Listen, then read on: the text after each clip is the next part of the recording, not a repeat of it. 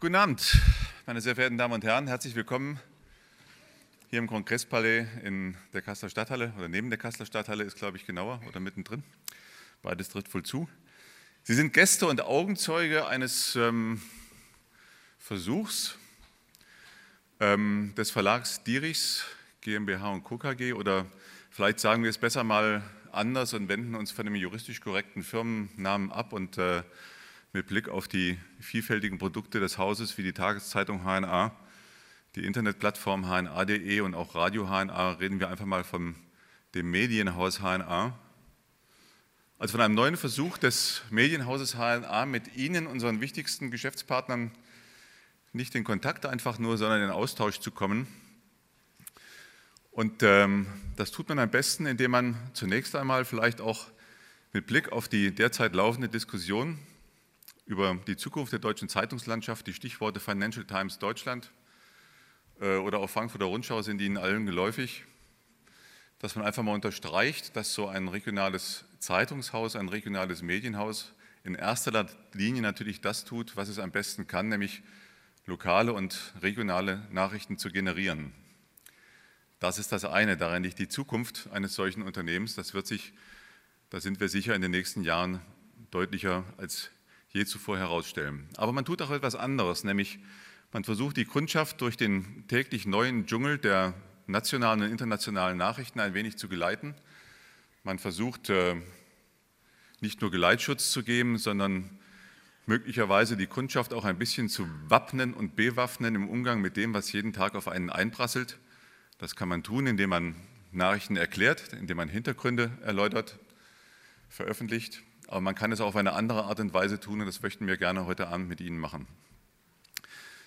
Dr. Tilo, Sarrazin ist sozusagen heute Abend ähm, ein, ein fleischgewordener Nachrichtenproduzent im nationalen und durchaus internationalen Kontext. In den letzten Jahren hat er durch seine Thesen, durch seine Schlussfolgerungen, aber auch durch seine Analysen des aktuellen Geschehens, gerade im wirtschafts- und sozialpolitischen, gesellschaftspolitischen Umfeld, für manchen Gesprächsstoff gesorgt und für manche Reibungen im öffentlichen Diskurs ebenfalls gesorgt. Wir finden einfach, dass es äh, sinnvoller ist, nicht das zu tun, was die meisten Kritiker von ihm in der Vergangenheit bestimmt über 90, 95 Prozent getan haben, nämlich über ihn zu reden, statt sich mit ihm zu beschäftigen. Wir möchten gerne heute Abend nicht nur über ihn reden, sondern wir möchten ihn reden lassen und wir möchten vor allen Dingen mit ihm reden.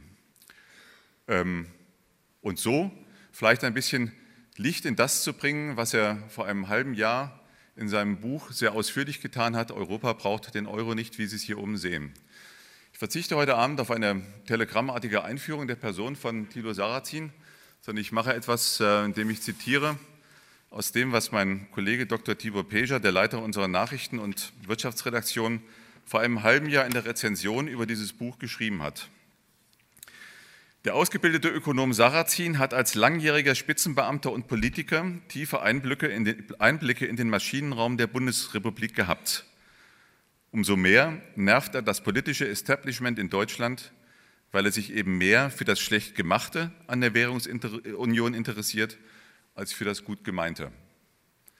Also, was uns heute Abend sicherlich interessiert, Herr Dr. Sarrazin, ist, ähm, was von den Thesen, die Sie in Ihrem Buch, aus dem Sie ja auch gleich unter anderem vortragen werden, was von diesen Thesen ist übrig geblieben? Wo würden Sie heute schärfer, pointierter, alarmierter möglicherweise formulieren? Oder wo stehen Sie dem Ganzen heute nach einem halben Jahr gnädiger gegenüber?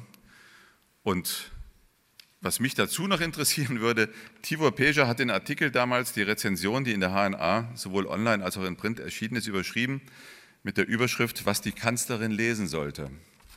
Und jetzt würde mich wirklich gern mal interessieren, hat die Kanzlerin das denn auch gelesen? Nicht, weil sie zwingend der Aufforderung von Tibor Beja hätte Folge leisten müssen, aber weil möglicherweise sie, die ja eine sehr intelligente, ähm, eine schlaue und kluge Person ist, ein Ohr hat für eine andere schlaue, kluge Person.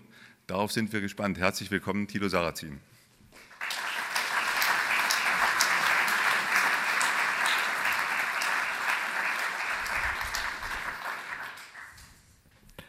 Ja, äh, guten Abend, meine Damen und Herren. Ich will gerne auf das äh, Stichwort eingehen. Die äh, Kanzlerin ist sicherlich äh, intelligent, ob sie immer der klug ist, möge jeder selbst beurteilen. Und ich bin auch ganz sicher, dass sie es ernst meint und das Beste will.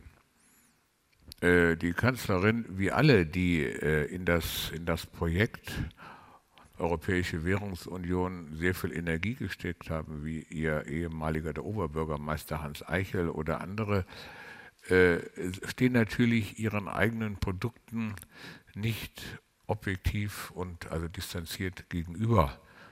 Die moderne, Verhaltens, die moderne Verhaltensökonomik sagt, dass der Mensch das also noch stärker als das der Gewinnstreben beim Menschen ist das Vermeiden von Verlusten.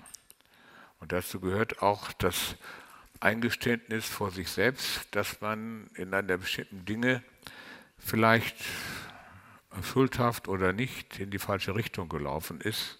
Nichts ist, auch das wissen Sie, soweit Sie Geschäftsleute sind, im Geschäftsleben schwerer, als Entscheidungen zu revidieren, die sich als nicht äh, also haltbar erwiesen haben und wenn öfters mal äh, Vorstände und Geschäftsführer ausgetauscht werden, dann, wenn man sich das anschaut, nicht weil sie unfähig wären oder ihrem Amt nicht gewachsen, sondern weil sie nicht in der Lage sind, von ihren alten Entscheidungen Abstand zu nehmen. Und wenn einer dann irgendwo steht und im Wesentlichen das rechtfertigt, was er in der Vergangenheit falsch gemacht hat, das wieder korrigieren will, ist das nicht das Richtige an der Unternehmensspitze. Diese der Psychologie äh, muss man sehen und der unterliegen natürlich der Verantwortliche in der, in der also Politik, genau wie Verantwortliche im Geschäftsleben, genau wie auch ich und wie jedermann. Ähm, eines ist klar, der Heraklit, ein altgriechischer Philosoph, sagte mal um das Jahr 600 vor Christus, man steigt niemals in denselben Fluss. Das heißt, es geht alles immer nur weiter, nicht unbedingt nach vorne, aber es geht weiter und wenn Sie im Geschäftsleben etwas gemacht haben, was vielleicht falsch war, können Sie eine Entscheidung revidieren. Sie werden aber nie wieder an den alten Punkt zurückkehren können. Genauso ist das auch mit der, mit der gemeinsamen Währung. Das vielleicht als erste als erste Bemerkung. Wir können nicht auf einen also Knopf drücken und uns wieder am Abend des 31.12.1998 äh, äh, wieder hinversetzen, so falsch man auch alles hält. Das geht nicht. So, das ist der eine Punkt. Der andere Punkt ist, ich halte die der Situation, das ist eine Stück vorweggenommene Zusammenfassung, wenn Sie so wollen. Ich halte die der Situation um den Euro für immanent instabil. Ich glaube auch, dass sie die nächsten acht bis zehn Jahre immanent instabil bleiben wird. Was ich nicht kann, was keiner kann, weder ein, ein Befürworter noch ein Gegner dieser Entwicklung, nämlich voraussagen, wo es, wo es hingeht. Was zeigt eine immanent instabile Entwicklung? Ich will es vergleichen.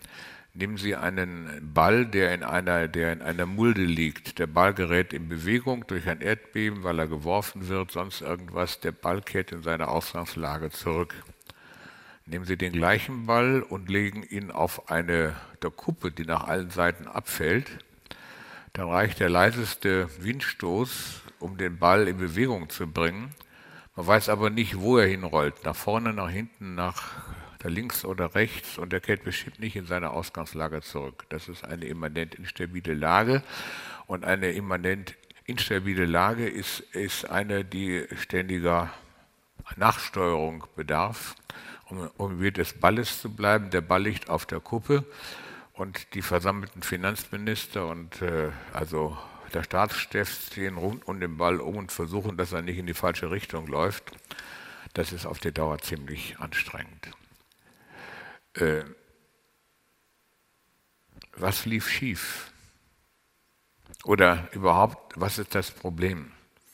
Ich fange jetzt, keine Angst, dieser historische Teil dauert nicht zu lange, ich lege mir auch schon meine Uhr hin.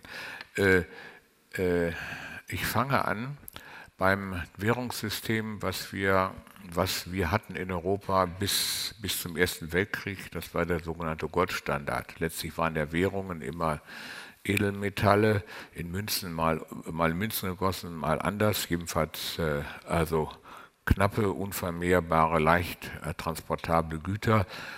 Äh, und ähm, der Goldstandard, wie er letztlich das gesamte 19. Jahrhundert prägte, war die, äh, war die letzte Ausprägung einer, einer Edelmetallwährung. Damals sind natürlich auch die äh, also Kaufleute nicht mehr mit, äh, mit Säcken voll von Goldstücken rumgelaufen haben, bezahlt. Es gab, es gab äh, im dann 19. Jahrhundert ein dazunehmend entwickeltes Bankwesen. Es gab, es, gab, es gab Bankguthaben, es gab Überweisungsverkehr.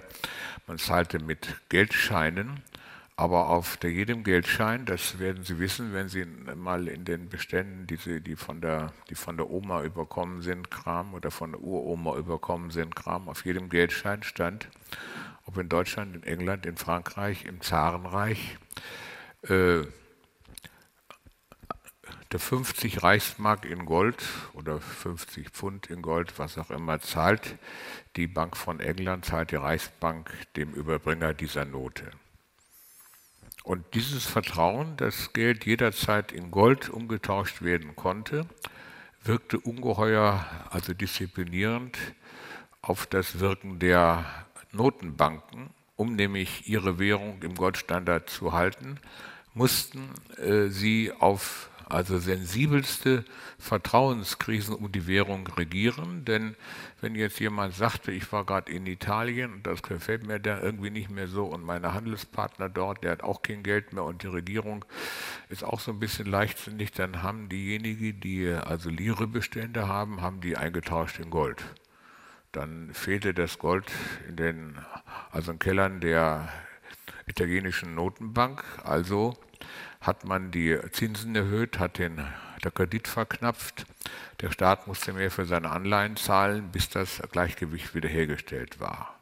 Dazu musste nicht alles, alles umlaufende Geld mit äh, also Gold gedeckt sein, das wäre gar nicht möglich gewesen. Aber es jederzeit kamen alle, alle kleineren, alle kleineren Vertrauenserschütterungen kamen auf die Art äh, an, äh, bei den, bei den Instanzen. Im Ergebnis führte das System in das, was ich aus heutiger Sicht währungspolitisch als die beste aller Welten bezeichne. Es gab keine Wechselkursrisiken, alle Währungen waren ja definiert im Verhältnis zum Gold und damit zueinander. Es gab im also Vorkriegseuropa vor dem Ersten Weltkrieg im Wesentlichen auch keine äh, auch keine Zollgrenzen oder keine Handelsbeschränkungen. Es herrschte eine Freihandelsideologie und die Grenzen waren offen vom äh, Ural bis, äh, bis nach Spanien, jedenfalls für Waren. Und es gab keine Inflation.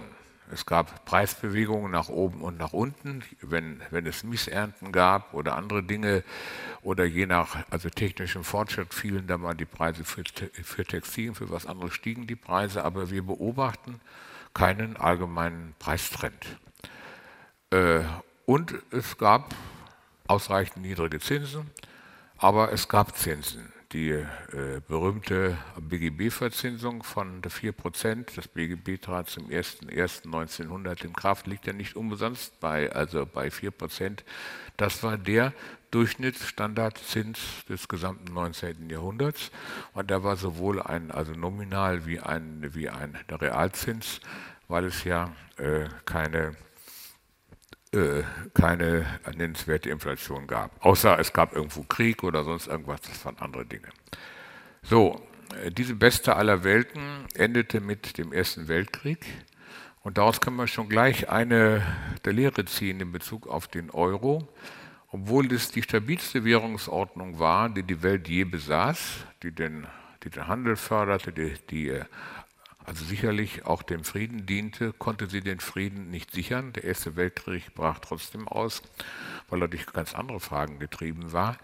Mit einem Wort, wenn es eines äh, der empirischen Belegs gab, dass eine Währungsordnung und der Frieden miteinander nichts zu tun haben, dann ist dies dieser empirische Beleg aus den Zeiten der Goldwährung.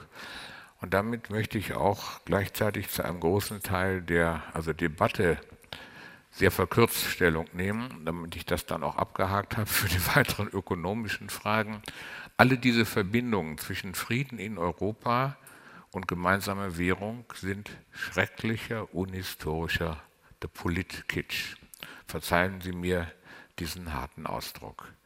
Die, der also Frieden in Nachkriegseuropa wurde gesichert durch die stabilen Bündnissysteme, durch den Gegensatz Ost-West, der ein Stück weit auch paradoxerweise Friedenssicherung war, dann nach dem Zusammen äh, durch die europäische Integration und nach dem Zusammenbruch äh, äh, des Ostblocks durch die, durch die Aufnahme, was richtig war, Ost, osteuropäischer Staaten in die Europäische Union und in die NATO. Gemeinsames Wirtschaften, gemeinsame Zollunion, ein gemeinsames ein gemeinsames, nach der demokratisches Verständnis, eine gemeinsame Verteidigungspolitik. Das sind die Basis des Friedens in Europa. Und jedweder Vergleich mit der Zeit vor dem Ersten Weltkrieg ist sowieso unhistorisch. Damals hatten alle Gesellschaften, was man jetzt einen Adius-Bulge nennt. Das heißt, es waren ja Pyramiden, äh, mit, wo es durchschnittlich vier oder fünf Kinder gab mit einem ganz hohen Anteil junger Menschen, darum auch also sehr vielen Soldaten. Schon aus Mangel an Soldaten könnte ein Krieg heute nicht in Europa stattfinden. Wir Deutschen müssten ja Kreise mit, also, mit, also Krückstöcken einsetzen, um die Mannschaften aufzufüllen. Also kurzum, es gibt unterschiedlichste Gründe, weshalb man sagen kann, das ist Unsinn. Und wir wissen ja auch alle, so lange ist es ja nicht her, äh, niemand hatte im Jahre 1998, ein halbes Jahr vor Einführung der gemeinsamen Währung, Angst um den Frieden. Damit will ich das Thema auch abschließen. Wieso kam es dann zur gemeinsamen Währung? Es kam äh, letztlich, brach ja mit dem, ersten, äh, mit dem Ersten Weltkrieg der also Goldstandard zusammen. Nach dem Ersten Weltkrieg versuchte man ihn wieder einzuführen, was nicht richtig gelang. Es gab die Weltwirtschaftskrise, der also Zweite Weltkrieg scharf aus und die Amerikaner und Engländer schufen 1944 auf einer Konferenz in Bretton Woods in den USA im Bundesstaat Vermont äh, eine, die, äh, eine also neue Währungsordnung, das System von Bretton Woods. Dabei äh, sagte man, also Gold haben wir jetzt nicht genug und dass alle das eintauschen können, geht auch nicht. Man hat damals gesagt, die äh, amerikanische Notenbank als das reichste, mächtigste Land der Welt garantiert allen Notenbanken der Welt, dass sie ihre Dollars in Gold umtauscht. Der Dollar wurde also jederzeit gegenüber Notenbanken, aber nur gegenüber Notenbanken in Gold umgetauscht auf Anforderung und alle Notenbanken legen ihren Kurs im Verhältnis zum Dollar fest. Der Dollar war also das also neue Gold, wenn man so will, im Währungssystem. Das ist, und alle müssen ihren, ihren, ihren also Kurs verteidigen. Wenn es Finanzierungsprobleme gibt mit den Devisen, gibt es den Internationalen Währungsfonds. Dafür wurde er eher da gegründet. Und entsprechend äh, ist auch, als die D-Mark entstand im Jahre 1948, der Wechselkurs der D-Mark exakt auf dem historisch alten Kurs von vor dem Ersten Weltkrieg, 4 Mark und 20 für einen Dollar, festgelegt worden. Das System funktionierte für etwa 15 Jahre gut, dann begann es zu Knirschen. Weshalb knirschte es?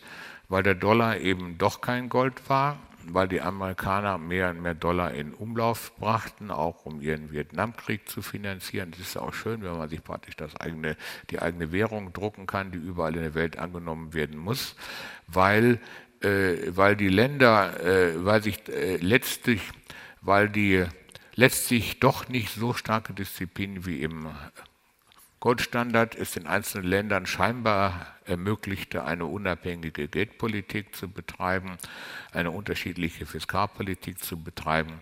Kurzum, es zeigte sich, dass die Inflationsraten in den beteiligten Ländern leicht auseinanderliefen. Wenn sie leicht auseinanderlaufen, jedes Jahr einen halben Punkt, sind es nach zehn Jahren auch schon wieder, auch schon wieder fünf Punkte, zehn Punkte. Äh, äh, damit entwickelten sich die Kosten auseinander, es entwickelten sich die, äh, der Leistungsbilanzsalden auseinander. Das System kriselte mal so ein bisschen, wir hatten die erste Aufwertung im Jahre 1962, damals war ich 17 und in allen Zeitungen standen die, also ich führe die Regierung, dass das die einzige Aufwertung in, in, in den nächsten 100 Jahren sein werde. Und das hielt exakt fünf Jahre. Ab dem Jahr 1969 brach das System stufenweise zusammen, weil äh, es gab Länder mit der Leistungsbilanzdefiziten, äh, Frankreich, England, Italien mit höheren Preisanstiegen, äh, die letztlich nicht mehr genügend Devisen hatten, um ihre Wechselkurse zu verteidigen. Die also deutsche, deutsche Bundesbank wiederum wollte nicht im Land die Inflation befördern, indem sie ständig fremde Währungen ankaufte und D-Mark in Umlauf brachte und die USA verloren irgendwann die Lust dazu, wertvolles, nicht vermehrbares Gold gegen also Dollarscheine einzutauschen, die sie gerade einige Wochen vorher selbst im Keller ihrer Notenbank gedruckt hatten. So, also das heißt, und damit fiel die Goldeintauschpflicht. Ein Teil der Länder konnte seine Devisenkurse nicht mehr verteidigen. Und nun können wir aus dieser Geschichte sehr viel lernen, wenn wir uns nämlich die also Kommentare der also damaligen Beteiligten anschauen und die Älteren unter Ihnen werden sich noch an den wirklich heißen Wahlkampf 1900, 1969 erinnern, als also da Karl Schiller für eine Aufwertung war oder das Ausscheiden aus dem Währungsverbund und der Sachverständigenrat mehrheitlich auch dafür war und alle Leute, die sonst in Politik und Wirtschaft Verantwortung waren, strikt dagegen. Und wenn man sich die Äußerungen der damaligen Beteiligten anschaut, dann kann man ganze Passagen aus deren Redetexten und Interviewtexten eins zu eins übernehmen in die Äußerungen derer, die heute diese Ämter verwalten. Aber wirklich eins zu eins. Nehmen Sie den also Bundesfinanzminister Strauß, ein strikter Gegner einer äh, D-Mark-Aufwertung, der sagte 1969, das ist der Tod des deutschen Exportwirtschafts, das, äh, das, das beschädigt unser also Nachkriegsmodell des, des Wirtschaftsausschwungs, das ist eine Gefahr für die Demokratie. Äh, Hans-Günter Sohl, äh, Chef von Thyssen und Präsident des BDI, was heute Keitel ist, äußerte sich genauso, wie Keitel sich heute äußert. Wir brauchen das System fester Wechselkurse. Das ist die Basis, äh, auf der die deutsche Industrie der Berechenbarkeit hat und wo sie sich am besten entwickeln kann. Andernfalls wäre es ein riesiger Schaden für den deutschen Export. Karl Klaasen, damals äh, Vorstandsvorsitzender der Deutschen Bank, quasi der Ackermann der 60er Jahre, sagte exakt das, was also der Josef Ackermann bis vor kurzem in seiner Eigenschaft als also Vorstandsvorsitzender und Präsident des Bankenverbandes auch sagte. Es wäre sehr, sehr schädlich, wenn dieser Wechselkursverbund aufgelöst würde für die Banken und für die Wirtschaft und überhaupt für alles. Und Helmut Schmidt war damals noch nicht der Weltökonom, er war gerade noch gerade dabei, Englisch zu lernen. Jedenfalls war er SPD-Fraktionsvorsitzender im Deutschen Bundestag und er bezog seine ökonomischen Kenntnisse daher, dass er immer am Wochenende mit, also Karl Klaasen, Tennis spielte in Hamburg. Und während die Bälle über das Netz flogen, gab es dann Kurse in Weltwirtschaft und so wurde auch Helmut Schmidt zu einem also wortgewaltigen Verteidiger fester Wechselkurse. Es half nicht, das System brach auseinander im Jahre 1973, äh, es gab vier Jahre ständiger Währungs, Währungs hin und her und nun sage ich Ihnen, wie sich die Kurse veränderten. Der Kurs des, der französischen Franc stieg in, in, diesen, in dieser kurzen Zeit. Der, der Kurs der D-Mark gegenüber dem französischen Franc stieg um 30 Prozent, der D-Mark gegenüber äh, Dollar und der Lira stieg um 40 Prozent und gegenüber England, was damals besondere der Probleme hat, stieg der Kurs der Mark um 50 Prozent und gegenüber vielen anderen Ländern wie also Spanien, Portugal und so stieg er in ähnlicher Relation. Was geschah mit dem deutschen? Dann kamen dann kam große Inflationszeiten, die kamen aber nicht wegen der, wegen der, also Währungs, wegen der Währungserschütterung, sondern weil halt durch die amerikanische Geldpolitik solch ein weltweites Potenzial aufgebaut worden war. Es kamen die beiden Ölkrisen. Es war nicht immer eine gute Zeit in den 70er Jahren. Wir hatten zum ersten Mal eine Million Arbeitslose im Jahr 1975. Nur eines war von der ganzen Sache offenbar völlig unbeeinträchtigt, nämlich der deutsche Export. Der deutsche, ich habe die Zahlen noch mal jetzt äh, mir vor einiger Zeit angeschaut, äh, äh, aus aktuellem Anlass und da kann man ins Internet gehen, Statistisches Bundesamt hat die ganzen hat die ganzen langen Reihen vom Export seit dem Jahre 1948 und da kann man selber ein bisschen rechnen und das Ergebnis meiner Rechnung führe ich Ihnen jetzt hier vor. Der deutsche Export stieg von 1970 bis 1980 um 180 Prozent. Er hat sich also nahezu verdreifacht. Nicht um, sondern so. Äh, Gut, es gab damals ein bisschen mehr Inflation, gleichwohl das Exportvolumen stieg um, hat sich fast verdreifacht. Auch die 80er Jahre waren ja noch geprägt von Währungsturbulenzen, wiederholten Abwertungen unterschiedlicher europäischer Währungen gegenüber der D-Mark. In den 80er Jahren stieg, deutsche, äh, stieg der deutsche Export um 80 Prozent von 1980 bis zum Jahr 1990. Von 1990 bis zum Jahr 2000 stieg er ebenfalls um 80 Prozent. Und vom Jahr 2000, der Euro war damals ein Jahr alt, bis zum Jahr 2010, ich nahm immer zehn Jahreszeiträume, stieg der deutsche Export um 60 Prozent. Nun ist die Welt der Zahlen eine, also eine komplizierte. Die Zahlenreihe reicht nicht aus, um zu behaupten, dass der Euro dem deutschen Export geschadet habe. Sie reicht aber allemal aus, um zu behaupten, dass er ihm nicht genützt habe. Und das können wir auch wunderbar sehen, wenn wir die Zahlen anders aufbereiten, wenn wir uns anschauen, äh, also wie der Handel wuchs, dann nehmen wir nämlich der Handel, äh, der deutsche Außenhandel wuchs am schnellsten mit den Ländern außerhalb der Europäischen Wirtschaftsgemeinschaft. Er wuchs am zweitschnellsten mit den Ländern, die in der europäischen äh, der Wirtschaftsgemeinschaft nicht im Euro waren und er wuchs am langsamsten mit, mit den Euro-Ländern. Ein ganz klares Zeichen, äh, äh, dass jedenfalls die gemeinsame Währung für viele angenehm sein mag im, im Wirtschaftsverkehr mit Frankreich, Italien, aber jedenfalls den Außenhandel nicht befördert hat. Im Gegenteil, die Bedeutung der Euro-Länder für den deutschen Außenhandel ging in der Zeit der gemeinsamen Währung fortlaufend zurück. Im Jahre 1999 nahmen diese Länder von, von unseren Waren noch, äh, äh, noch äh, also 45 Prozent aus. Im letzten Jahr waren es, waren es 39 und der Satz sinkt weiter.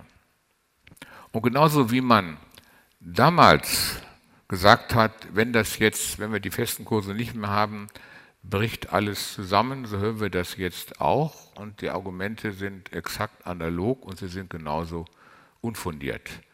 Übrigens ist es ja auch gar nicht so, dass der Euro uns jetzt besonders begünstigt hätte, was die Währungsrelationen angeht, gegenüber dem also japanischen Yen. Der japanische Yen notiert gegenüber dem Euro heute exakt so, wie er im Jahr 1999 äh, also dann notiert hat. Er hat geschwankt, es gab keine Änderungen.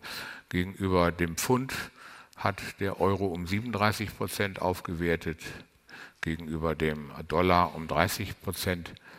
Äh, wenn wir jetzt keinen Euro hätten, würde sicherlich eine also Nachfolgewährung auch erstmal aufwerten. Es gibt aber überhaupt keinen Anlass anzunehmen, dass dies die deutsche Wirtschaft in irgendeiner Weise beschädigen würde. Gestern Abend war ich, war ich zum Vortrag in Zürich, hatte dazu die Zahlen ein bisschen aufbereitet für die Schweiz. Ich weiß noch, ich war in der Schweiz, bin ich immer einmal pro Jahr in Skiurlaub im Jahre, im Jahre 1900, 1970, Anfang der 70er Jahre, kostete ein, ein der Schweizer Franken 70 Pfennig, also 35 Cent. Rechnet man das in, in, einen, in einen heutigen Wechselkurs um, so wurde damals, äh, wurden damals zwei Schweizer, zwei, äh, der Schweizer Franken 68 Cent für einen, für einen Euro gehandelt. Das heißt, die Währung in der Schweiz hat äh, gegenüber dem Euro oder der D-Mark seit dem Jahre 1970 um der 240 Prozent aufgewertet.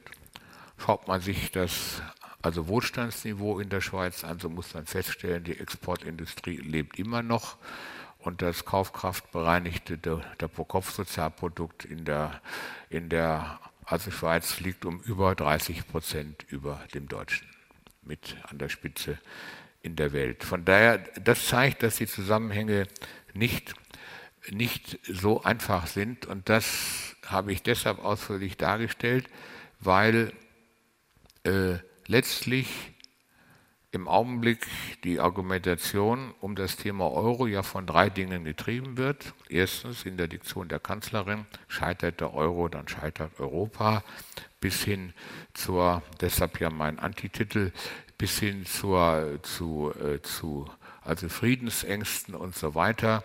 Das äh, also zweite Argument ist, wir können doch die anderen Länder nicht irgendwie äh, da hängen lassen. Ich ich drücke das jetzt mal ganz, ganz unscharf aus. Und das also dritte Argument ist, wenn es keinen Euro gäbe, hätte das also katastrophale Wirkungen für die deutsche Wirtschaft.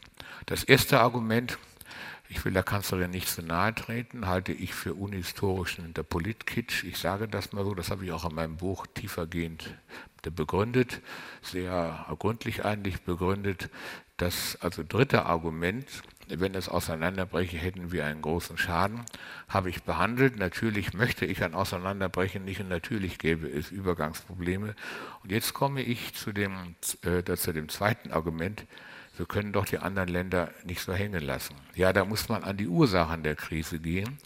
Die Ursachen der Krise sind, dass aufgrund eines, einer falschen deutschen Entscheidung, die gemeinsame Währungsunion ohne gemeinsamen Staat zu machen, man letztlich einen also Maastricht-Vertrag baute, der zwar in sich logisch schlüssig war, aber nur dann funktionierte, wenn alle seine Bedingungen genau beobachtet wurden. Alle Bedingungen, also No Bailout, also keine Hilfe für andere, für andere Staaten, wenn sie finanzielle Schwierigkeiten haben, damit sie auf sich selber stehen. Keine, keine also Staatsfinanzierung durch die Notenbank. Zweitens Konzentration der, der, der Notenbank nur auf das Ziel der Geldwert, also Stabilität. Alle diese drei Bedingungen aus dem Maastricht-Vertrag wurden ja im Verlauf der letzten drei Jahre nicht nur verletzt, sie wurden methodisch in ihr Gegenteil verkehrt. Heute haben wir statt des, also der No-Bailout-Prinzip, ein Bailout-Prinzip, weil die Kanzlerin ja gesagt hat, Griechenland bleibt in der Eurozone, wir lassen es, wir lassen es äh, nicht pleite gehen. Das heißt ja nichts anderes, dass kein Land in der Eurozone jemals äh, für seinen eigenen Haushalt einstehen muss, weil wir alle retten. Denn wenn man Griechenland rettet, muss man alle retten, so wie eine Lehrerin, wenn sie in ihrer Klasse fünf unartige Schüler hat, sie nur so, nur so bestrafen kann, dass sie mit dem Unartigsten anfängt. Wenn sie den und den, also Drittunartigsten bestraft, sagt er, sagt er, das ist aber ungerecht, der hat doch zehn Kugeln geworfen, ich habe nur eine geworfen. Es funktioniert nicht. Damit heißt es, dass die politische Entscheidung, Griechenland um jeden Preis in der Währungsunion zu halten, bedeutet, wir halten alle Länder um jeden Preis in der Währungsunion und damit läuft, läuft die ganze Sanktionswirkung des, also der Nobel-Aus-Prinzip leer, weil wir letztlich zahlen, was wir für Griechenland auch schon in reichem Umfang getan haben. Der Kernpunkt der ökonomischen, äh, der, der ökonomische Kern der Krise liegt aber nicht in der Verletzung des Vertrags von Maastricht, das ist auch einer der großen Irrtümer, sondern als der ökonomische Krisenkern auftauchte, haben sich die beteiligten Staaten entschieden, den Vertrag von Maastricht also wegzulegen bei ihrer Antwort auf die Krise. Aber nicht die, äh, also nicht die Vertragsverletzung ist der Krisenkern, sondern der Krisenkern ist, dass sich genau wie im System von der Bretton Woods die Länder wirtschaftlich auseinanderentwickelt haben. Die also Wettbewerbsfähigkeit der Länder, ihre, ihre Kosten, ihre Produktivität haben sich in unterschiedliche Richtungen entwickelt. Und zwar hat sich das dramatisch auseinanderentwickelt. Und ich nenne Ihnen jetzt eine Zahl, die ich in einer Rede des vor einem halben Jahr noch amtierenden äh, französischen Außenhandelsministers gefunden habe. Ich habe sie dann also dann verifiziert. Zu Beginn der Währungsunion hatte, hatte Frankreich am Außenhandel der Welt einen Anteil von 8 Prozent. Heute ist er 6 Prozent. Deutschland hatte zu Beginn der Währungsunion am Außenhandel der Welt einen Anteil von 14 Prozent. Heute sind es 16 Prozent. Dass das den Stolz der nach der Grande Nation verletzt, ist ganz klar.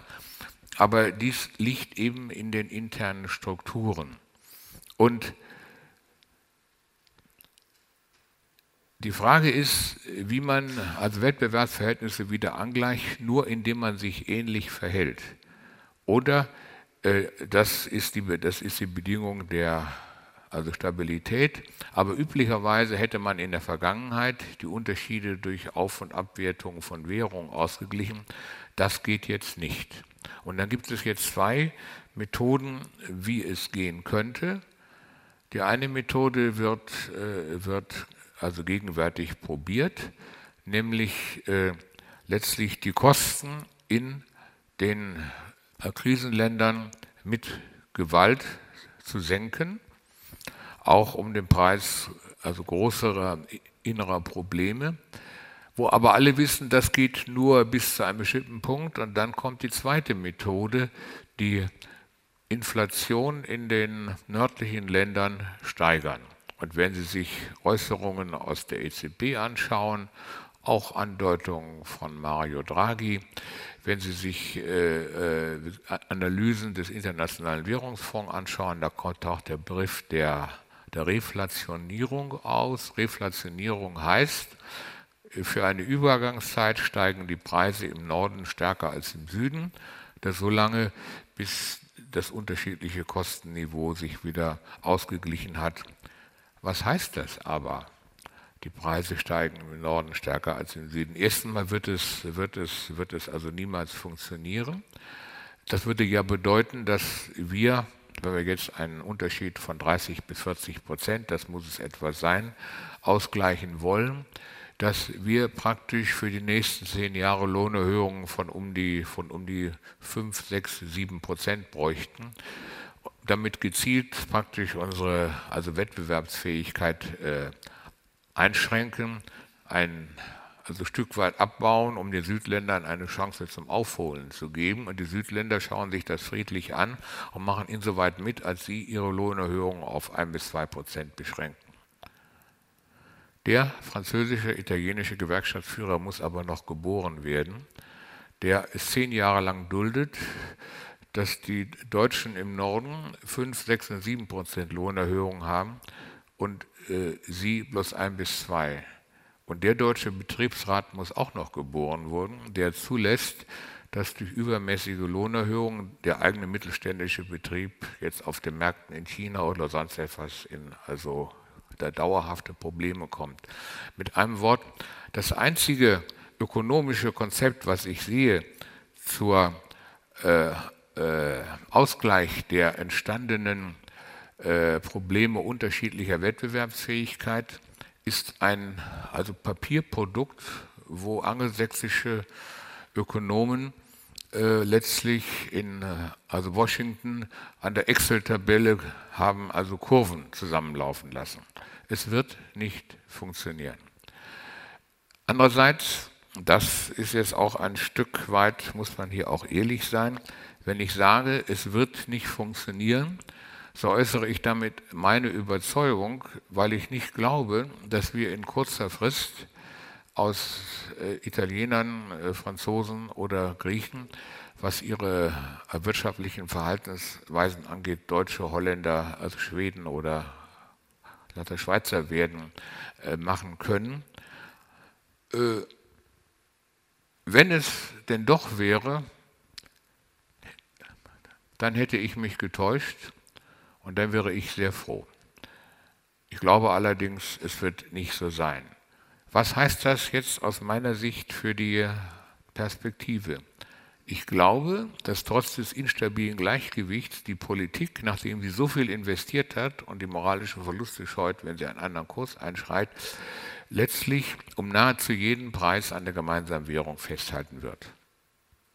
Ich glaube, dass dies dazu führen wird, dass die äh, der Südländer dauerhaft zur Stagnation neigen, weil die nötigen äh, Konsolidierungs- und Einsparprogramme in ihren Ländern ausreichend genug sind, um die Binnennachfrage zu zerstören, aber nicht ausreichend genug sind, um einen Kostennachteil von 20, 30 bis 40 Prozent äh, auszugleichen. Dazu werde ich Ihnen gleich zum Abschluss noch einige Zahlen nennen aus Griechenland. Ich glaube deshalb, dass ich glaube weiterhin, dass die EZB Geld in den Markt pumpen wird ohne Ende, auf welchen Wegen auch immer, um, das, um den Euro am Leben zu erhalten. Und dies wird über kurz oder lang sich in einer stärkeren Inflation im Norden äußern.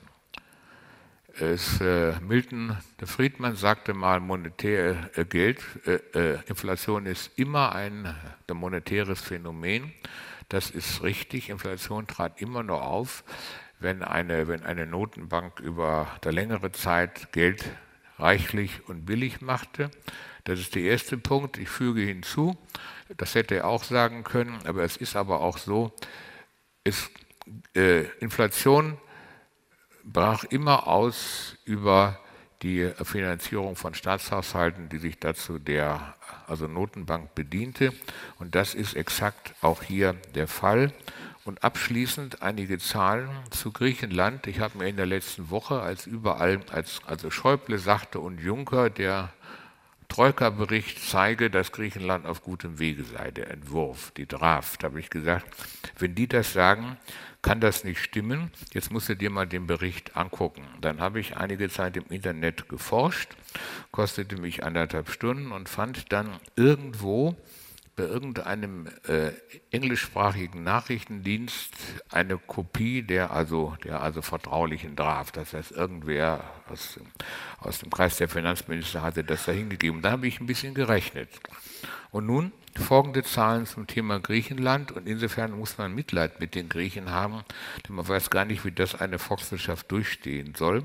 Seit dem Jahr 2009 sank das also griechische das Sozialprodukt real um 16 Prozent, der private Verbrauch sank real um 20 Prozent, die Investitionen sanken real um 37 Prozent und der Import sank um 20 Prozent.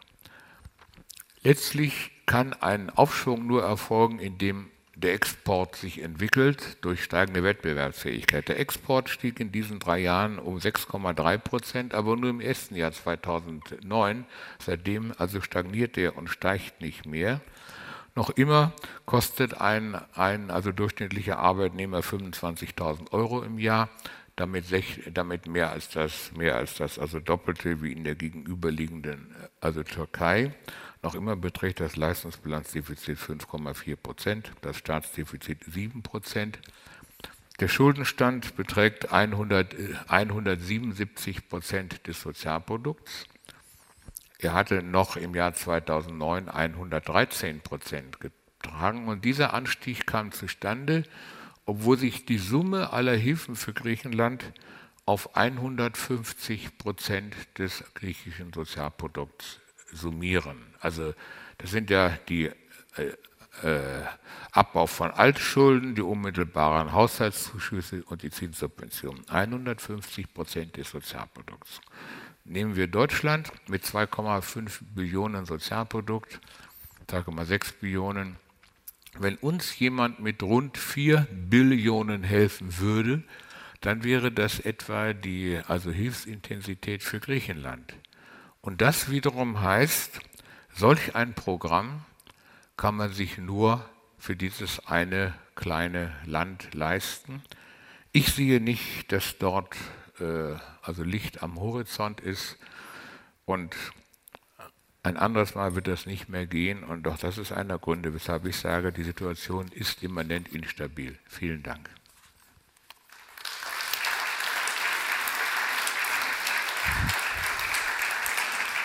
Ja.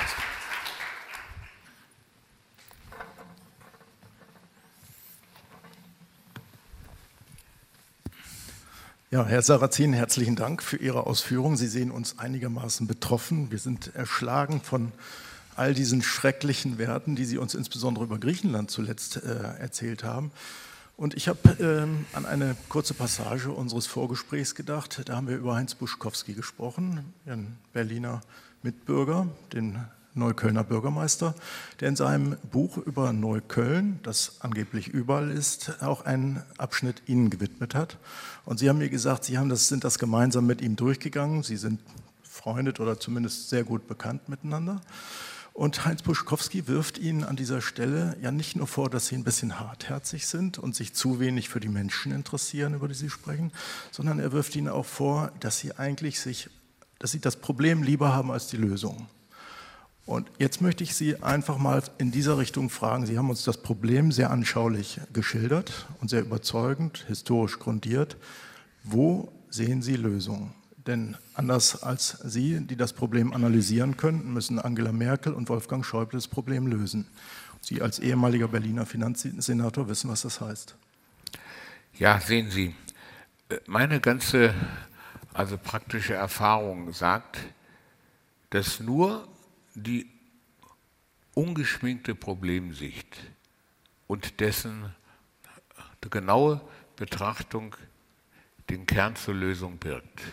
Wenn ein Unternehmen, Ihrem Unternehmen geht es sicherlich prächtig, aber vielleicht hat der ein oder andere auch mal äh, also Tiefpunkt in seinem Unternehmen erlebt und dann fragt er sich, der Umsatz geht zurück.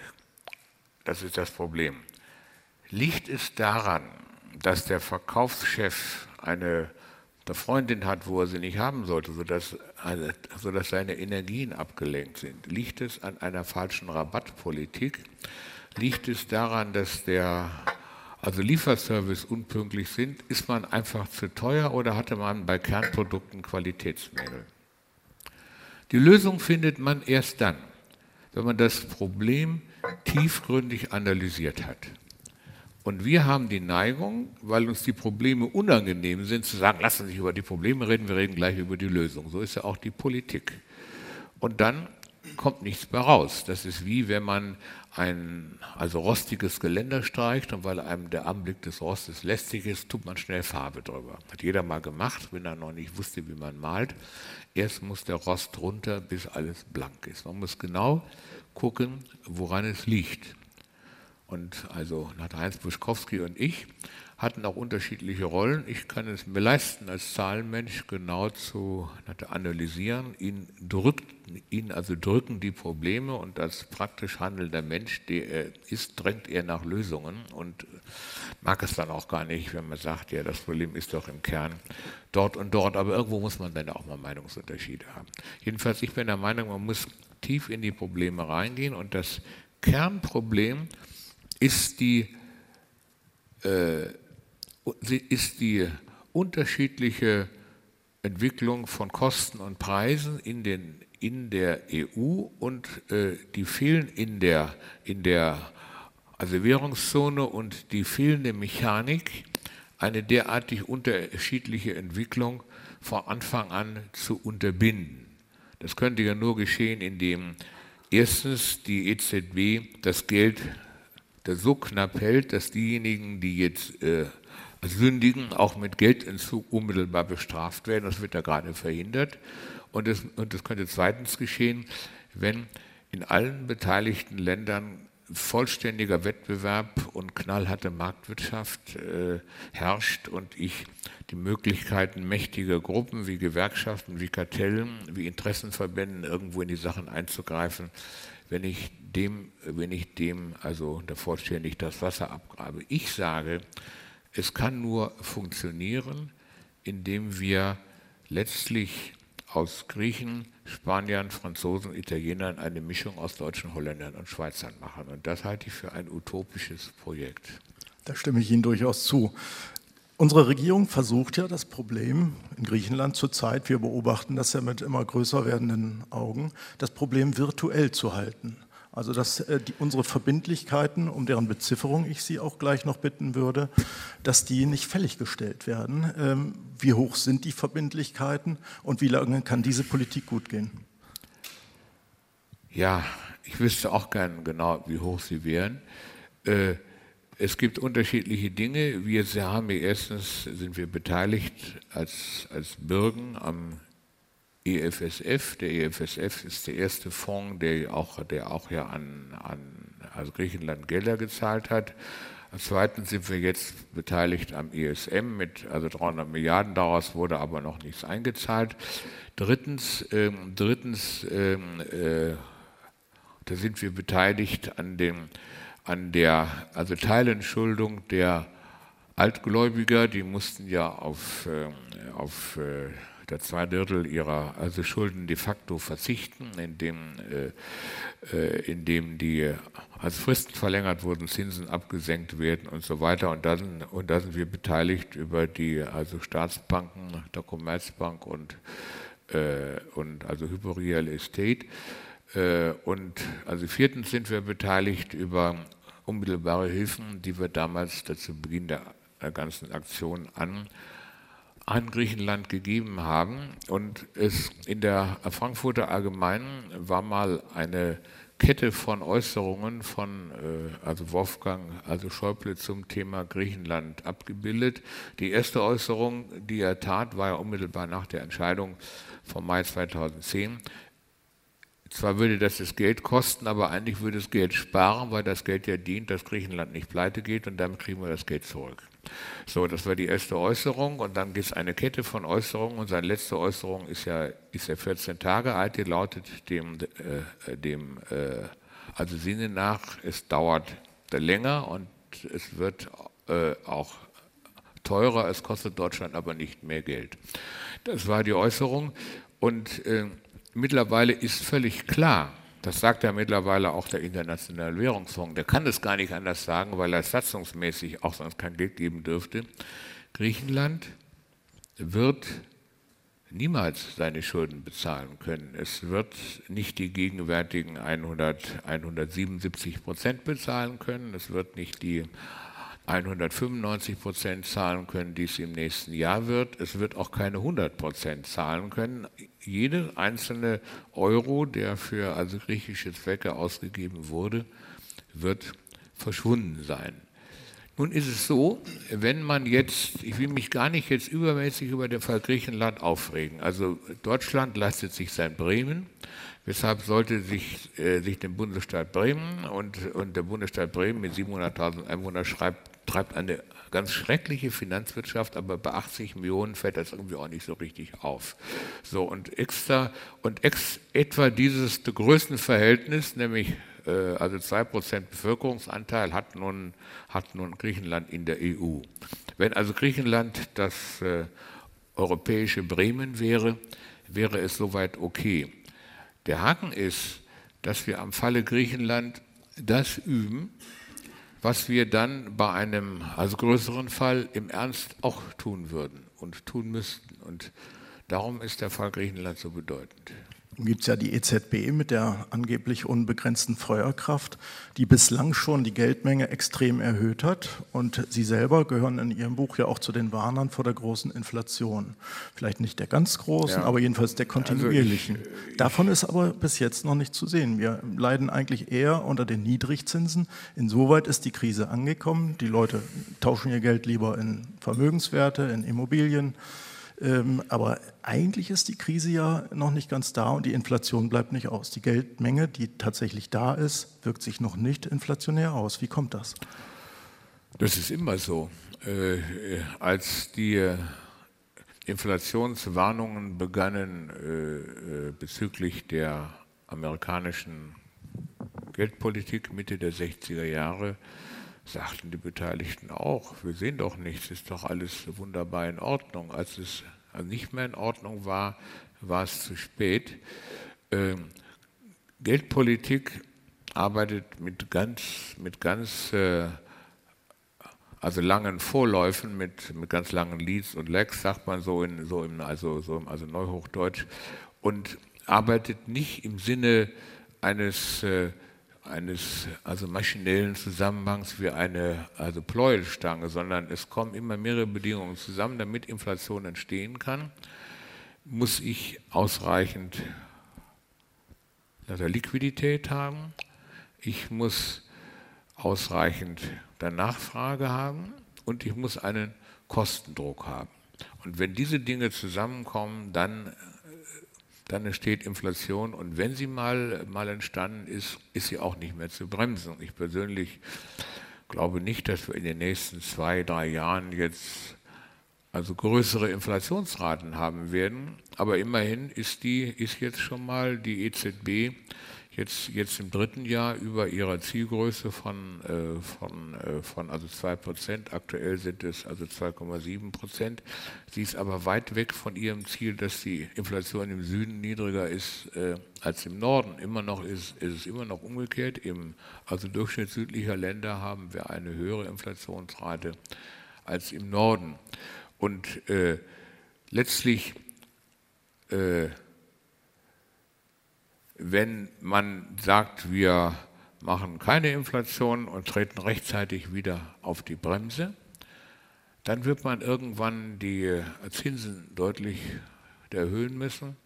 Und das wird man nicht tun, weil dann der also finanzielle Zusammenbruch im Süden erst recht kommt. Nun haben wir ja das Phänomen, dass offenbar eine solide Mehrheit der Deutschen glaubt, Angela Merkel managt das schon richtig. Wenn schon Herr Sarrazin äh, bei der HNA sagt, ich habe auch letzten Endes keine Prognose für Sie, äh, dann ist es doch das Durchwursteln oder das Weitergucken, das auf Sicht fahren, ist doch eigentlich die richtige Politik. Ist die Krise auch deswegen immer noch nicht angekommen, jedenfalls gefühlt nicht und in Deutschland nicht? Also jetzt muss man, muss man die Umfragen differenziert nehmen. Zunächst einmal ist schon mal festzuhalten, und da zeigt sich doch eine gewisse Weisheit des Volkes, äh, vor der Einführung des Euro waren 75 Prozent gegen den Euro, also gegen die gemeinsame Währung. Hätte es im Jahre 1999 eine also Volksabstimmung gegeben, hätte es nie eine gemeinsame Währung gegeben. Also das hat die politische Klasse letztlich gemacht, ohne es zu verstehen, was sie eigentlich tat, aber auch ohne, auch ohne Rücksicht auf davon, was, äh, was Mehrheitsmeinung war. Wenn man heute fragt, ob die Euro-Einführung ein Fehler war, so sagen je nach Umfrage 70 bis 75 Prozent, sie war ein Fehler. Also das heißt, da hat sich die Meinung der, der Leute nicht geändert. Natürlich ist es so, der, also normale Mensch, dazu zähle ich jetzt auch den Anwalt, den Arzt, den, also der Diplomchemiker, äh, den, den Verlagsleiter, den also Politiker, der also normale Mensch versteht nichts, nichts von Währungspolitik und traut sich das auch nicht zu. Und wenn er diese, diese Warnungen hört, was für Katastrophen eintreten, wenn, bekommt er natürlich Angst. Und darum sagt eine knappe Mehrheit der Deutschen, obwohl 75 Prozent äh, äh, es für falsch halten, dass er kam. Es wäre falsch, wenn er jetzt wieder abgeschafft würde, weil sie Angst vor den Folgen hätte. Und wiederum 75 Prozent der Deutschen vertrauen Angela Merkel äh, bei ihrem Kurs. Ja klar, was sollen sie auch machen? Das ist wie eine also Pfadfindertruppe, die steht im Nebel und ihr vertraut dem Fähnleinführer. Sie vertraut ihm auch dann, wenn der Fähnleinführer genauso wenig Bescheid weiß wie die Truppe selber. Aber die Ergebnisse. Bleibt ja nämlich nichts anderes übrig. Das, das ist sicherlich richtig. Aber die Ergebnisse der Politik scheinen ja doch eine gewisse Differenzierung in ihrer Aussage, Europa braucht den Euro nicht nahezulegen. Deutschland immerhin scheint ja im Vergleich zu allen anderen sehr viel besser dazustehen. Oder glauben Sie, die Krise sei hier schon angekommen und wir wüssten es noch ja. nicht? Ähm, Wo sind die Gewinner, ja wo sind die Verlierer? Das ist ja das Problem. Nehmen wir jetzt mal ein etwas gewagtes Beispiel. Äh, wenn Sie also drogenabhängig sind, dann fühlen Sie sich schlecht, dann nehmen Sie ein bisschen, also der Kokain oder was noch gerade Ihr bevorzugter Stoff sind, dann fühlen sie sich deutlich besser. Sagen sie, es geht mir doch besser. Also, was, ich weiß, was soll, was soll dieses blöde Entzugsgerede? Dann nehmen sie wieder nicht, geht es ihnen wieder schlechter. Sagen sie, nehme ich wieder, gebe ich wieder besser. Trotzdem wissen wir, Sie und ich, dass man durch den, durch den Entzug durch muss. Mit einem Wort, das Gefühl, was man hat, sagt überhaupt nichts. Das ist das eine. Das andere ist, das Wesen der Veranstaltung ist ja, wir werden in der gemeinsamen Eurozone immer wettbewerbsfähiger auf Kosten unserer Partner in der gemeinsamen Währung, die werden immer wettbewerbsunfähiger. Damit schaffen wir mal zunächst scheinbar bei uns mehr Wohlstand, aber soweit die Exporte in die Eurozone gehen, ist es ja ein Export auf der Kredit. Wir bekommen keine, äh, keine realen Werte zurück. Deshalb hat die Bundesbank mittlerweile im also Verrechnungsverkehr mit den anderen Notenbanken Forderungen von über, von über 700 Milliarden Euro angehäuft. Das ist eine der Scheinblüte, die äh, letztlich auch die deutsche Wirtschaft dobt, ohne ihr zu helfen. Hätten wir ein äh, also Wechselkursregime, welches die tatsächlichen, äh, die tatsächlichen Wettbewerbsverhältnisse also widerspiegelt, äh, dann wären auch die, die, südlichen Länder wieder in der Lage, bei uns Produkte wettbewerbsfähig anzubieten und auch unsere, und auch unsere Produkte nicht nur auf also der Kredit zu kaufen, sondern, sondern auch tatsächlich zu bezahlen. Was ist denn die Droge, die die Bundesregierung Ihrer Meinung nach dem Volk verabreicht, auf die wir nicht verzichten können? Die, Bundes, die Bundesregierung verabreicht jetzt keine Droge, das Bild wollen wir jetzt nicht überziehen.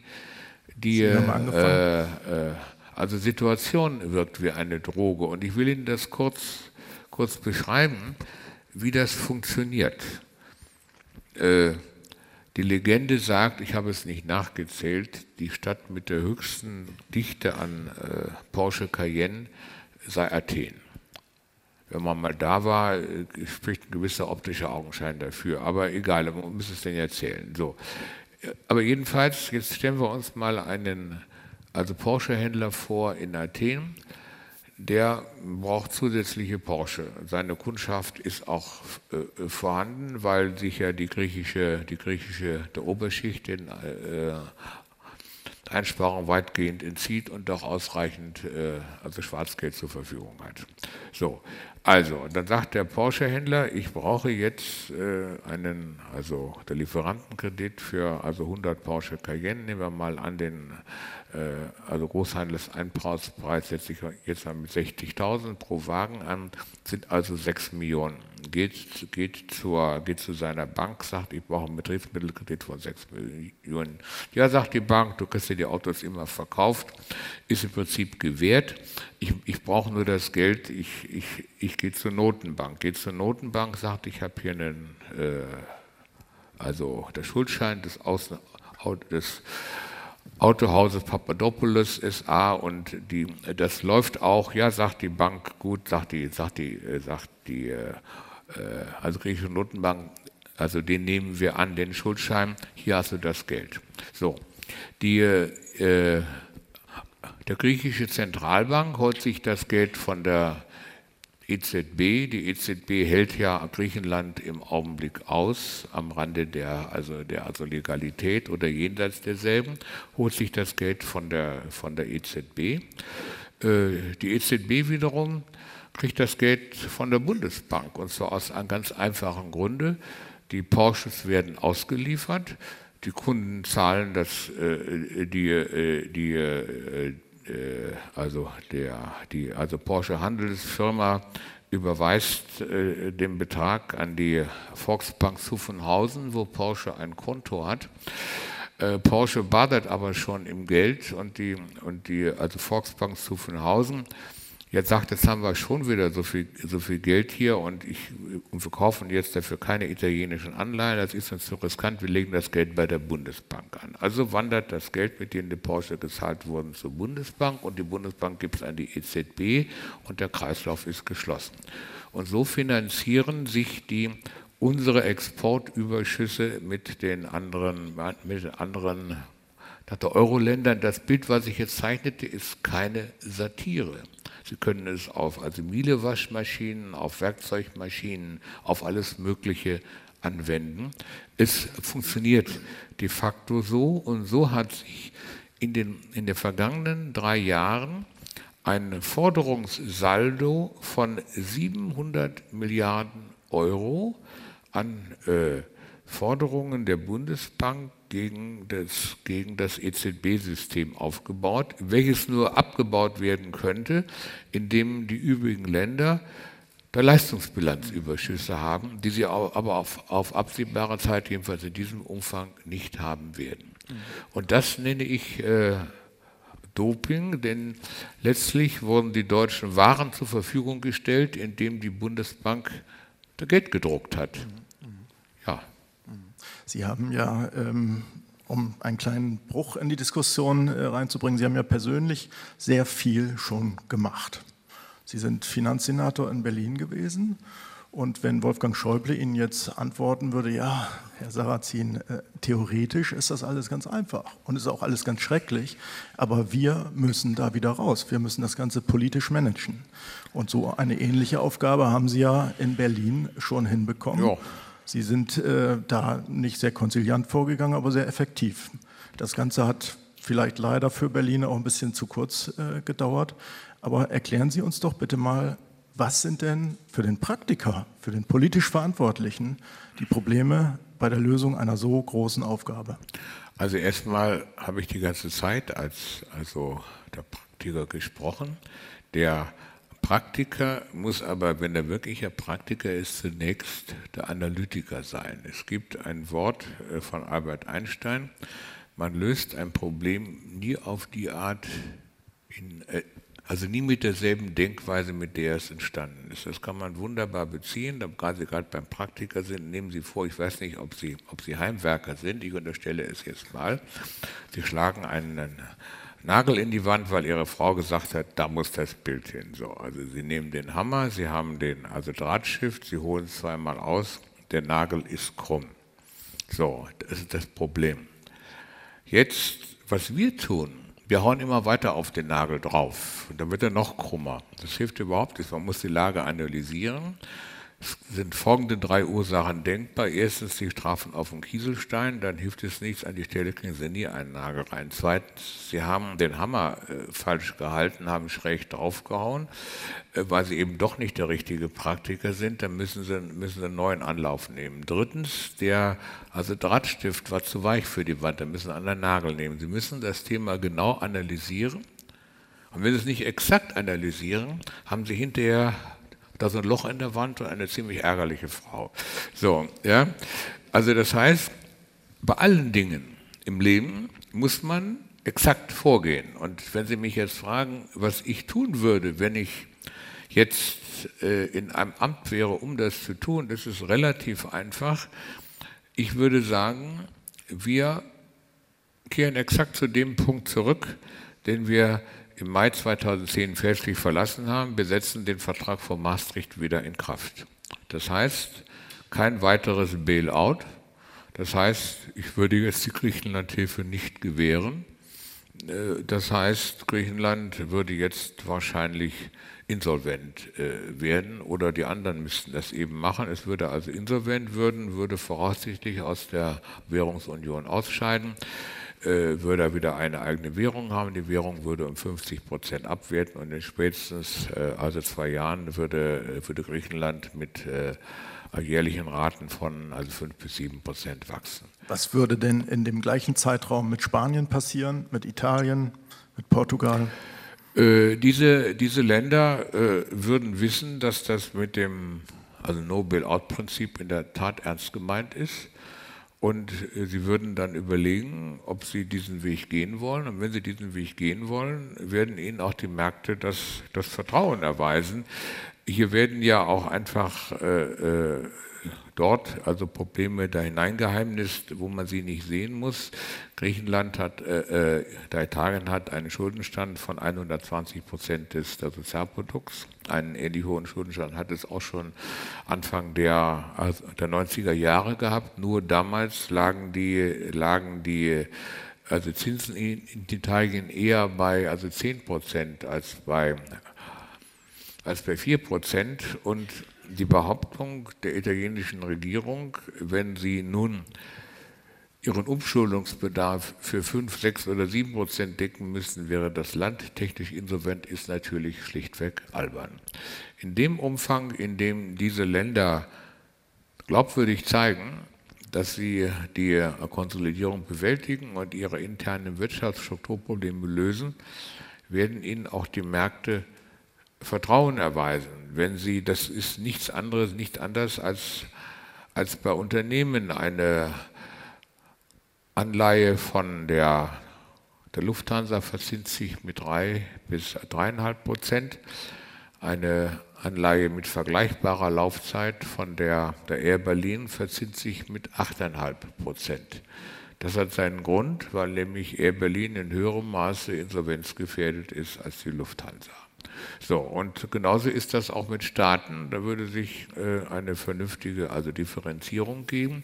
Allerdings könnten sich die Staaten nicht mehr in die Tasche lügen. Im Augenblick läuft ja in diesen Ländern nicht in allen Ländern. Spanien, Spanien, bemüht sich sehr, Portugal bemüht sich auch sehr. Wenn man das einzelne Land anschaut, muss man sich auch vor also Pauschalierungen hüten. Aber nehmen wir unseren großen Partner Frankreich wo, wenn es reist, reist es jetzt zwischen Deutschland und Frankreich. Frankreich ist auch das, ist auch das wirklich gefährdete Land. Die Franzosen haben einen um 6% höhere Abgabenquote als wir, wo wir dem Bürger knapp 37% vom Sozialprodukt abnehmen und die staatliche Taschen leiten sind bei den Franzosen 43%. Die Franzosen haben, verbinden aber diese 6% um 6 Punkte höhere Abgabenquote mit einer um 10 Punkte höheren Ausgabenquote. Das heißt, darum haben sie jetzt auch noch in diesem Jahr 5% Staatsverschuldung. Und das Problem der Franzosen ist, dass sie also nicht den Weg wissen, wie sie zu einem also tragbaren Verhältnis von Staatsabgaben und Staatsausgaben kommen sollen, ist aber ausschließlich Ausdruck ihrer eigenen politischen Präferenzen und ihrer, ihrer eigenen gesellschaftlichen Abstimmungsprozesse. Also nichts was jetzt das französische Problem ausmacht, was man in diesen beiden Zahlen zeigen kann. Und analog geht es, geht, geht es ja für die Wettbewerbsfähigkeit der Wirtschaft, für die Unfähigkeit aus der aus der verbindlichen 35-Stunden-Woche rauszukommen, äh, für die, für die Rahmenwerke, für die Unternehmen, für das Thema, dass sie, dass sie auch das, auch das Rentenalter ändern, allerdings in die falsche Richtung, nach unten. All das, äh, da kommt er zusammen. Und alle diese Probleme, die jedes Land in ganz unterschiedlicher Zusammensetzung hat, können alle nur auf also nationaler Ebene gelöst werden und dort, da müssen sie auch gelöst werden. Und ich halte es für einen grundsätzlich falschen Weg, einzelnen Ländern zentrale Vorschriften zu machen, entweder von jetzt aus deutschem Munde oder auf dem Umweg über über Brüssel, wie sie ihre internen Angelegenheiten regeln sollen. Das soll nationale Angelegenheit sein und bleiben, aber jedes Land muss auch mit, äh, mit, den, äh, also mit den Folgen des Systems, das es für sich selbst gewählt hat, leben. Aber den Zwang, zusammen zu agieren, hat man natürlich mit der gemeinsamen Währung sich eingekauft. Nein, es gibt überhaupt keinen Zwang aus der, aus der gemeinsamen Währung den Franzosen vorzuschreiben, wie sie ihr Abgabensystem gestalten. Das ist völlig ihre Sache. Es gibt nur eine klare Sache. Wenn sie Probleme mit ihrem Staatshaushalt haben, kriegen sie von uns kein Geld. Das muss klar überkommen.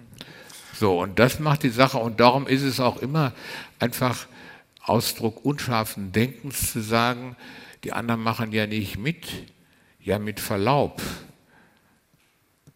Wenn der eine Geld gibt und die anderen Geld haben wollen, dann ist die Demokratie insoweit außer Kraft gesetzt. Wenn nämlich der, der sagt, es gibt kein Geld, kein Geld gibt, könnt, da könnte einer auch keins kriegen. Ich habe mein ganzes Berufsleben damit verbracht, indem ich als, als Haushaltsbeamter, als Staatssekretär, als, als Finanzsenator also Heerscharen von, äh, von also begehrlichen Leuten gegenüber saß, ich war immer in der Minderheit und immer wenn ich Nein sagte, gab es kein Geld, obwohl die Mehrheit anders abgestimmt hätte. Insofern könnte Angela Merkel auch äh, die Dinge relativ einfach lösen. Sie fährt auf den nächsten Europäischen Rat und sie sagt, der ESM wird honoriert, aber nur mit den eingezahlten Beträgen. Weitere äh, also Bailout-Zahlungen von Deutschland wird es nicht geben. Punkt. Sie waren ja in Ihrer eigenen äh, Vita an zentraler Stelle auch mit der innerdeutschen Währungsunion befasst. Was haben wir daraus zu lernen mit Blick auf unsere heutigen Probleme? Was lief falsch, was lief richtig? Ja, die äh, äh,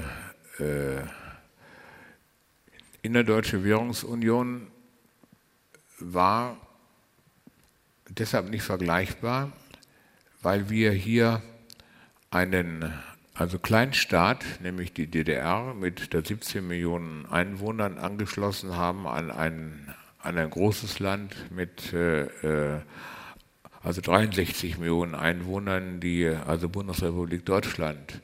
Aber die Europäische Währungsunion hat keine 16 Millionen Einwohner, sie hat 420 Millionen Einwohner.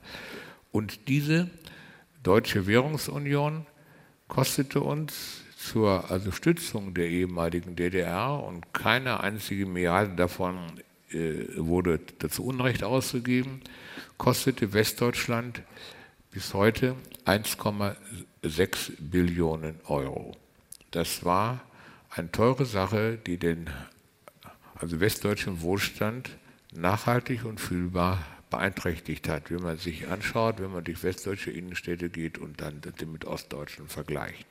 Das haben wir auch alle gemerkt. Das war ein, äh, ein Opfer ein Opfer innerdeutscher Solidarität und es war völlig klar, und ich habe damals ja die, also die also Deutsch-Deutsche Währungsunion federführend betreut, es war viel mehr als eine Währungsunion, es war die Übernahme der also Gesamthaftung Gesamtverantwortung für die also Volkswirtschaft der ehemaligen DDR. Also wenn man eins daraus lernen kann, äh, dann ist es, äh, dass man das Modell jedenfalls in Europa bestimmt nicht anwenden kann. Obwohl die Griechen sich sicher freuen würden.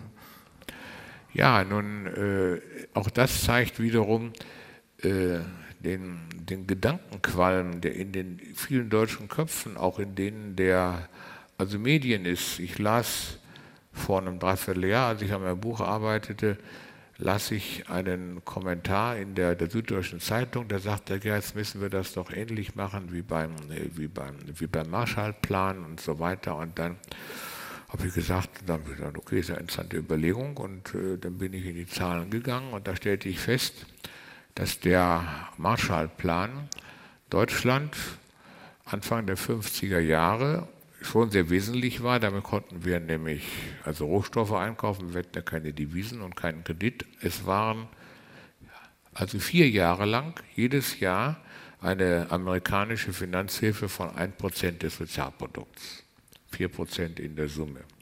Wenn man sich jetzt die Zahlen für Griechenland anschaut, dann stellt man fest, dass Griechenland an Strukturhilfen der EU aus den Strukturfonds und aus der, der Landwirtschaft schon bis zum Jahr 2009 seit seinem EU-Beitritt 60 Prozent seines Sozialprodukts bekam. Das heißt, vor der Krise hatte Griechenland schon 15 Mal den Marshallplan eingestrichen.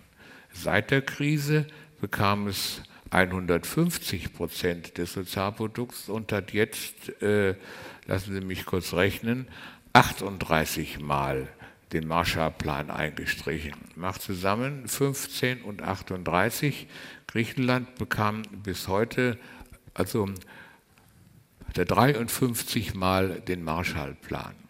Also wer dann noch äh, das Wort Marshallplan in den Mund nimmt, um den Griechen weiter zu unterstützen, hat kein richtiges Zahlengespür. Ja, eine, eine, gewisse Alternativlosigkeit der Situation wird ja auch daran deutlich, dass die politische Opposition im Grunde genommen gar keine Opposition in der Sache darstellt, außer Sie würden wahrscheinlich sagen, indem sie alles noch viel schlimmer machen würde, durch Eurobonds, ja, durch die äh, Transferunion. Äh, wo, wo, liegt die Alternative und vielleicht doch äh, gegen Ende unserer Diskussion Handlungsempfehlungen für die Politik, ganz praktisch. Denn ja, da oben sitzen ja, Leute, die müssen äh, entscheiden. Wir haben, wir haben äh, mit Grünen und SPD und Union eine europäische Einheitspartei in europäischen Fragen und eine Einheitspartei hat noch nie gut getan. So, Zweitens, meine, äh, also, äh, und äh, ich trete den Beteiligten also nicht zu nahe, das will ich jetzt nicht sagen für die Bundeskanzlerin oder so, dass von denen, die dort in, die dort in Berlin entscheiden, auch, auch als 95 Prozent das äh, also Problem in der Tiefe gar nicht verstanden haben. Meine also praktische Antwort habe ich schon gegeben. Nachdem die Währungsunion einmal da ist, der Rückkehr zu den Prinzipien von Maastricht, kein Bailout, das ist das Einfachste, muss Angela Merkel nur im Europäischen Rat sagen, wir machen keinen weiteren Bailout mehr.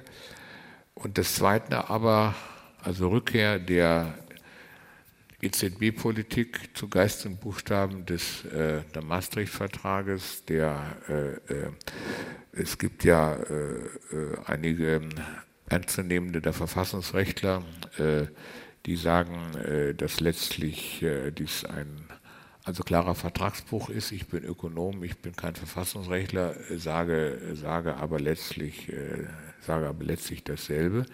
Und da müsste man ganz klar sagen, die EZB muss letztlich zu einer Politik zurückkehren, die aus ihrer Aufgabe ist, eine ausreichende, also, also der Zentralbank Geldmenge für die Geldversorgung in der Währungszone zur Verfügung zu stellen. Und das war's.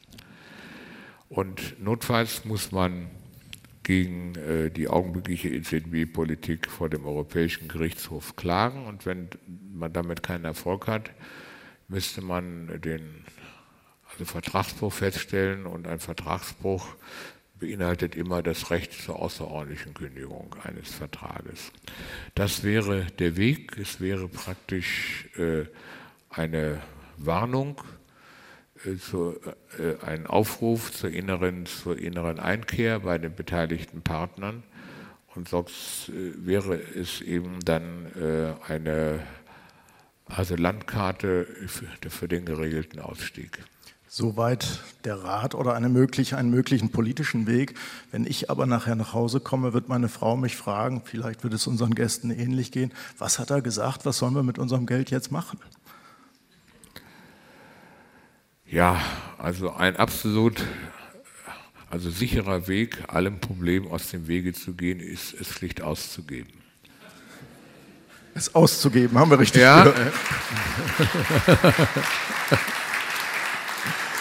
so, und wenn Sie mich nach einem ernsthaften Rat folgen, dann, dann, äh, muss man letztlich muss man eine Prognose machen. Meine, meine Prognose ist, die Politik wird ihre, wird ihre Fehler fortsetzen sie will, und sie wird am Euro festhalten. Deshalb können Sie davon, das mag man bedauern oder nicht, ausgehen, dass man auch in fünf oder acht Jahren wahrscheinlich noch mit Euro bezahlt. Sie können weiterhin davon ausgehen, dass, mit, dass wir mit, äh, mit also hoher Wahrscheinlichkeit steigende Inflationsraten bekommen. Mit einer, mit einer also zeitlichen Verzögerung wird es eine ähnliche Entwicklung geben wie Anfang der 70er Jahre. Äh, es gibt nur einen Unterschied. Damals konnte man auch eine Postanleihe mit, äh, mit also 10 Prozent erwerben. Man konnte sich mit Geldanlagen vor der Inflation schützen. Das ist nicht mehr möglich. Also Geldvermögen, welches äh, in Staatsanleihen angelegt wird oder bei Banken angelegt wird, bietet keinen Schutz mehr vor Geldentwertung. Und da müssen Sie je nach Ihrem, je nach Ihrem also Risikogefühl vorgehen, indem Sie, indem Sie Aktien kaufen, indem Sie, indem Sie also höher verzinsliche Unternehmensanleihen kaufen, indem Sie vielleicht Gold kaufen, das vernünftig mischen. Aber also Risiken haben Sie am besten denken Sie möglichst wenig an Ihre Vermögensanlagen, dann schlafen Sie ruhiger. Sehr, sehr, viele Menschen denken ja zurzeit, es wäre opportun, in Immobilien, in Grundstücke zu investieren. Und manche Ökonomen sprechen schon von der Bauinflation. Sehen Sie das ähnlich kritisch, diese Entwicklung?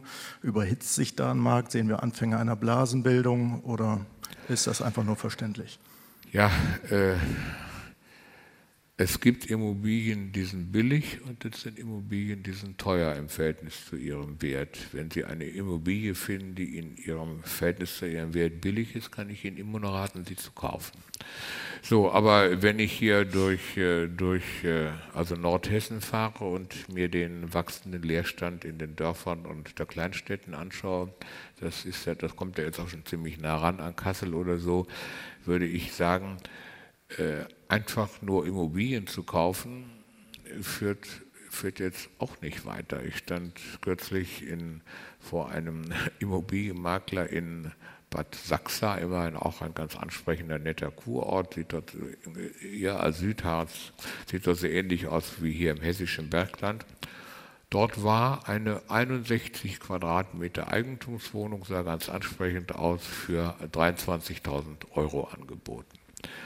Äh, ja, also deshalb, wenn Sie günstige Immobilien, günstige Wohnungen und äh, hochwertige Einfamilienhäuser zu günstigen Preisen in den guten Lagen von Berlin, Hamburg, Frankfurt, Stuttgart, Düsseldorf und München erwerben, dann okay. Von allen übrigen Städten in Deutschland würde ich abraten. Und mit Berlin, München ist man vielleicht schon ein bisschen Einschließlich spät. Kassel. Ja. Ich werde meiner Frau also nachher sagen, er hat gesagt, ganz genau hingucken, scharf analysieren.